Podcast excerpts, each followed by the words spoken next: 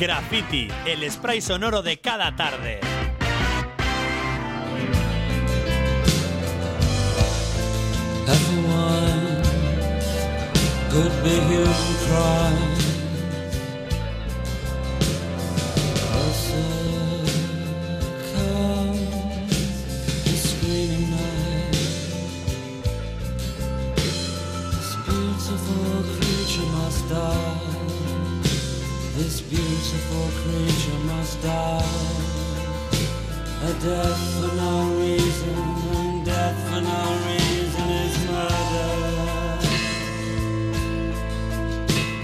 Seguimos en Graffiti con más temas. El primer paso para cambiar la realidad del maltrato a animales, conocerla, como dice Igualdad Animal, asociación que trabaja por el bienestar de los animales desde 2006. Tras su primera acción de denuncia, hace 15 años, en mataderos y granjas, sus acciones e investigaciones de denuncia no han dejado de sucederse y han llegado a incidir incluso en legislaciones para mejorar las condiciones de vida de seres sometidos a explotación. Ollana Altuna, Rachaldeón. Rachaldeón, sí. La base del trabajo de igualdad animal es la investigación, además de la sensibilización y formación. Saber cómo funcionan los mataderos, los laboratorios de investigación con animales. Ahí tenemos, por ejemplo, el caso reciente de biotecnia o la situación eh, de las macrogranjas. Hacen más difícil, si cabe, que eh, miremos a otro lado. Por cierto, Iñaki, que las macrogranjas eh, tenemos que recordar que no han dejado de crecer durante la pandemia. Navarra. Es uno de los lugares donde mayor reincidencia tienen. La empresa detrás de la explotación de 5.000 vacas de caparroso Sí. ha proyectado ¿no? una mayor eh, en Soria, en Noviercas, para 23.500. De, sí, de hacerse realidad, se convertiría en la más grande de Europa. Cuestiones como esta nos llevan eh, a fijarnos en la labor que hacen organizaciones como Igualdad Animal, cuyo objetivo, también lo decías, es el de promover cambios en la sociedad y en las leyes eh, para que sean favorables a los animales. Pues para conocer esta labor tenemos hoy en Graffiti a Silvia Barquero, directora ejecutiva de la Fundación Igualdad Animal. Silvia, Arrachaldeón, buenas tardes, bienvenida al Graffiti. Buenas tardes, Arracha León. Bueno, Silvia, estos días desde Igualdad Animal estáis visibilizando la situación que padecen los animales vivos que son transportados a países lejanos. ¿Qué qué está pasando con ellos? Bueno, pues eh, de un tiempo a esta parte hemos descubierto que el eh, incremento de animales enviados a países de Oriente Medio ha hecho de España uno de los principales puertos de salida de Europa de, de todo tipo de animales, en concreto eh, corderos y terneras. Así que, bueno, pues hemos documentado desde el puerto de Cartagena y desde el de, Tarra- eh, de Tarragona como cientos de miles de estos animales son enviados en barcos grandísimos que antiguamente se utilizaban para transportar vehículos a, a países de Oriente Medio en viajes de más de una semana. Y como tuvimos ocasión de conocer tras el- la crisis del Karim Alá y el Beik eh, un viaje que, que durante tres meses no llegó a su destino y los animales fueron devueltos a origen y fueron sacrificados en el mismo puerto. Así que bueno, pues eh, desgraciadamente el maltrato animal no tiene fronteras y además estos animales son enviados a países donde ya ni siquiera existen las normas mínimas de protección del bienestar animal que ya rigen en Europa o que son de cumplimiento internacional, pues no son aturdidos en el momento de su sacrificio. Y en eso nos gustaría centrarnos, porque el sacrificio de los animales es el momento más terrible de toda su vida. Si ya son sometidos a una vida de sufrimiento tras los muros de granjas industriales, donde no ven nunca la luz del sol y son hacinados ah, en, en condiciones pésimas para su salud y su bienestar, el fin que les deparan en un matadero es el más terrible. Y es importante que la ciudadanía sepa en qué condiciones son sacrificados, porque tienen derecho a saber a la hora de tomar decisiones eh, esta información. Bueno, eh, en este sentido también, ¿no? O sea, volviendo un poco en lo que estáis ahora de la incidencia en el transporte, eh, estáis pendientes del Real Decreto que sobre esta cuestión está llevando, en la que está trabajando el Gobierno del Estado, ¿no? Ah, sí, precisamente hemos presentado hace una semana eh, unas alegaciones importantísimas en la línea de que de las que siguen el resto de organizaciones internacionales en defensa de los animales en Europa para que España se comprometa a precisamente no enviar animales a países terceros. Sobre todo nos hemos centrado en uno de los artículos que permite viajes de más de ocho horas para estos animales, con lo que pondríamos fin al transporte de animales en barco. Y esto pues ayudaría muchísimo a asegurar el bienestar de los animales. Quisiéramos destacar que durante estos viajes muchísimos de ellos mueren, mueren incluso a la hora de embarcar porque se rompen las patas y tienen que ser sacrificados en el mismo puerto a la hora de subir por rampas que no están no son ni siquiera adecuadas. Esto lo hemos denunciado ante el Ministerio de Agricultura y lo hemos vuelto a, a denunciar en las alegaciones que presentamos recientemente porque consideramos que, que todo ello, pues como hablaba de la crisis que sea que ha supuesto la de estos dos últimos barcos ha, puesto de manifiesto que es imposible asegurar eh, que los animales viajen en condiciones mínimas de bienestar animal cuando ni siquiera hay eh, operarios que, que, tengan conocimientos básicos. No hay nadie, eh, no hay veterinarios en ese barco. Muchos de ellos murieron por las condiciones de frío extremo y calor. El propio capitán del barco a su vuelta cuando fue cuando fue consultado por la Guardia Civil reconoció que había tirado por la borda a los animales que habían ido muriendo durante el camino. Ah, y esto no puede suceder. Eh, los animales tienen que tener personal sanitario que les atienda, como, como, como es de obligado cumplimiento en, en Europa. Y es algo que hemos dejado constancia en las, en las um, alegaciones que hemos presentado al Ministerio. Bueno, pues a ver, a ver si las leyes protegen un poco más a los animales. Eh, Igualdad Animal también tiene en marcha, tenéis en marcha una iniciativa para pedir a Europa que deje de financiar campañas de promoción de la industria porcina. A, ver, cuéntanos. Pues daría muchísimo que hablar. Voy a tratar de resumir algo que me parece muy relevante para, para los oyentes que estén ahora mismo escuchando el programa. la Interprofesional del Cerdo, denominada Interpork en España, recibe subvenciones millonarias de Europa para promocionar la carne de cerdo y lo está haciendo en anuncios de, de televisión donde nos venden la carne de cerdo como carne blanca. Y la realidad es que es carne roja y esta campaña campaña publicitaria de lavado de imagen se realiza desde que fueron conocedores de que la Organización Mundial de la Salud decretó que había una relación directa entre consumo de carne roja y cáncer.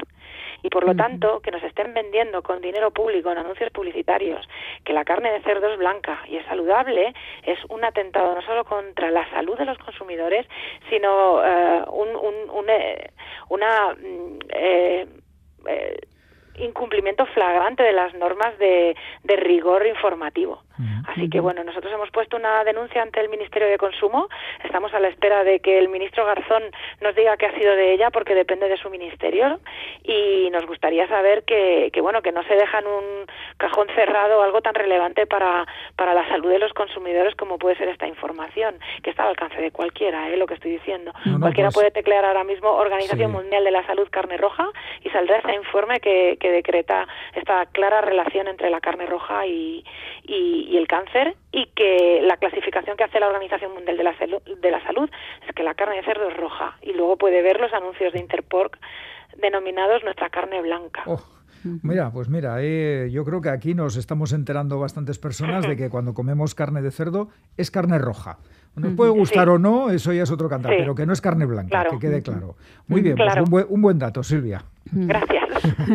bueno, para eh, llevar a cabo las campañas eh, como esta, ¿no? en las que estás incidiendo en la importancia de la eh, información, claro, detrás hay una, una investigación ¿no? en la que os centráis en, en, igualdad animal.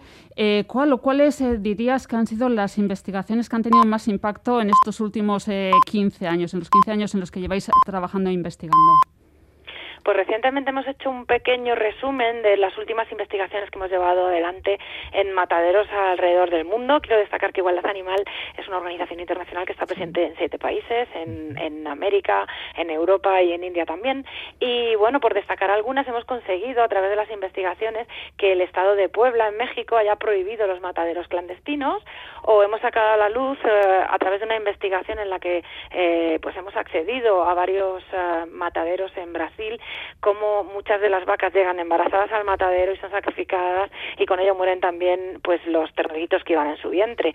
No solo sucede en Brasil, sino que sabemos que el 3% de las vacas lecheras que llegan al matadero en, en España y en el resto de Europa eh, llegan en avanzado estado de gestación. Ese 3% se podía traducir en más de 25.000 hembras sacrificadas en el último tercio de su estado de preñez.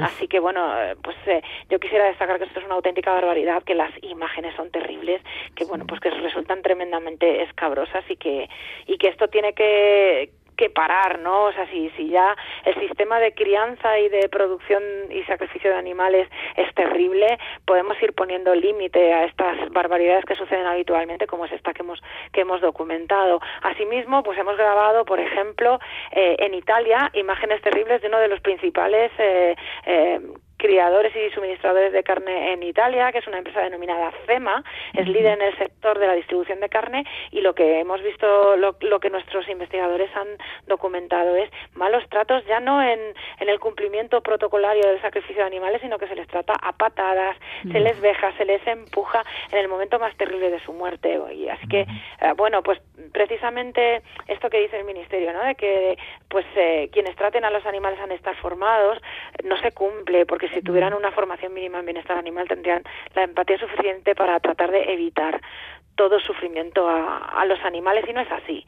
No es así porque sabemos que ni siquiera las normas que rigen eh, son, son factibles a la hora de eh, pues que los animales, por ejemplo, lleguen conscientes al momento de su muerte. Así que a todo eso se suma el maltrato claro y evidente de los animales que son agarrados de cualquier modo por las patas, empujados, pateados, como hemos visto en Italia. Y ese es el terrible resumen de, de, lo que han visto nuestros investigadores y de lo que Igualdad Animal ha sacado a la luz en, en los últimos meses. Muy terrible, efectivamente, Silvia. No sé, casi me da miedo hacerte la pregunta. Ah, ¿Habéis hecho investigaciones en Euskadi? Ah, pues no, en Euskadi no hemos hecho investigaciones. Algo que me ha resultado curioso es que la falta de transparencia llega incluso a que porque acceder a estos a estos centros es realmente difícil en cualquier parte del mundo no voy a decir que sea específico de Euskadi pero eh, lo que sí que hemos constatado es que por ejemplo no se facilitan ni siquiera los datos de sacrificio de animales en mataderos de Euskadi en, a, las estadísticas del Estado español y lo cual me resulta realmente curioso porque tenemos estadísticas por datos y por especie de todos los animales y sin embargo no no no no aparecen los datos de Euskadi parece como que es información confidencial y así está clasificada, lo cual creo que es pues que pues, volvemos otra vez al, al, a la transparencia, ¿no? Al acceso a la información que todos los consumidores y las personas interesadas deberían tener. Y no es así, no lo tenemos. Mm, así que bueno, pues nos quedamos con esa incógnita y con la promesa de seguir trabajando en ello. y, de Y, de investigar de alguna manera, ¿no? Porque, por ejemplo, algunos de los trabajos de las investigaciones que eh, eh, habéis documentado lo han hecho investigadores infiltrados, ¿no? Que de manera clandestina han, eh, han estado trabajando y han podido obtener las imágenes que obviamente pues eh, las empresas no estaban dispuestas a facilitar.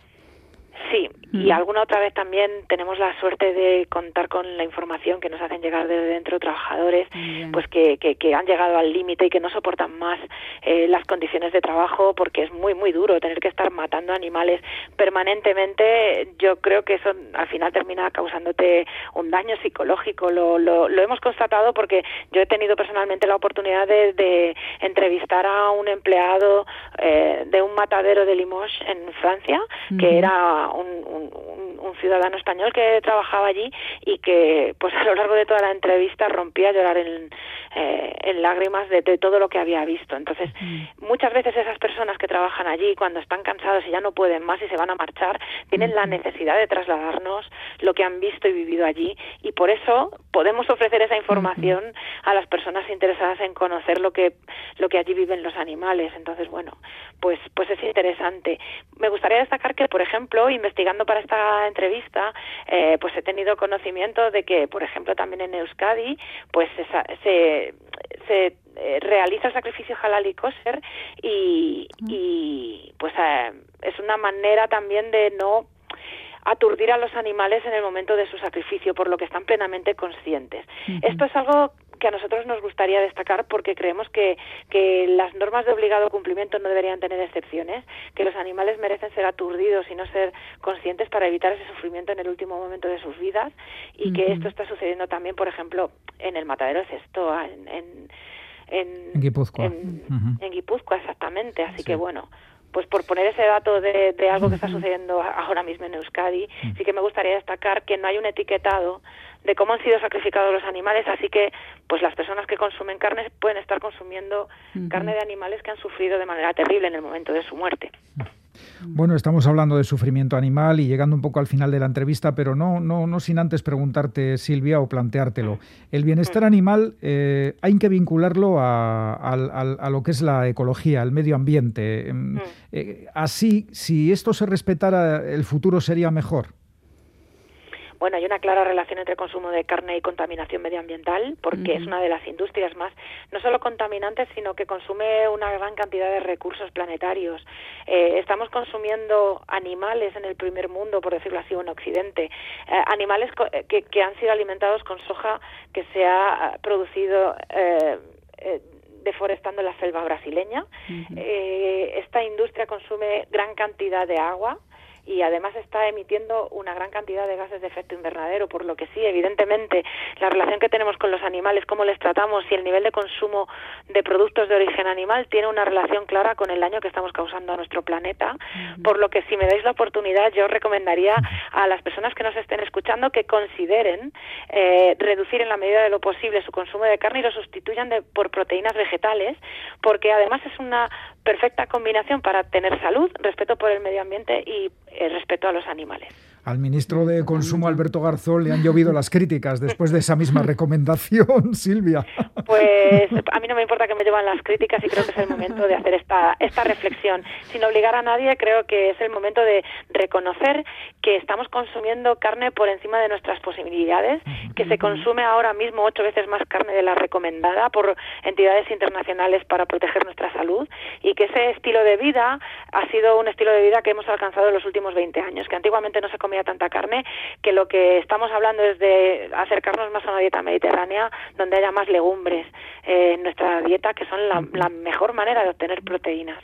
Bueno, y, también recordar un dato más, ¿no? Que el Estado español es el que más carne consume de toda la Unión Europea, ¿no? Y que, bueno, que viene a ser como 80 kilos por persona al año. O sea, que quienes no comemos carne... Ya son kilos, ¿eh? no estamos participando de esta media. Ay, ay, ay. Bueno, pues son datos que hay que tener en cuenta y todo lo que está contando Silvia...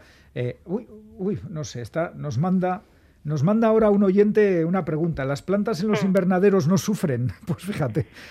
Bueno, es muy sencillo. las plantas no tienen sistema nervioso y es algo claro. En la declaración de Cambridge sobre la sintiencia animal, se, una gran cantidad de autoridades en materia científica dictaminaron que los animales sienten y sufren porque tienen ese mismo sistema, nervioso, que las personas. Eh, recordemos que los seres humanos también somos animales y que es precisamente esa sintiencia la que nos hace, la que nos nos obliga a considerar evitar su sufrimiento. Y un tomate o el perejil no sufren de la misma manera que un animal. Bueno, pues atentos y atentas y para quienes quieran seguir las investigaciones que lleváis a cabo, pues se pueden seguir a través de vuestra página web y también a través de las redes sociales. Silvia Barquero, directora de la Fundación Igualdad Animal, muchísimas gracias por acompañarnos esta tarde en Graffiti y nada, que sigáis, eh, sigáis investigando y poniendo de relieve los errores que cometemos a la hora de alimentarnos.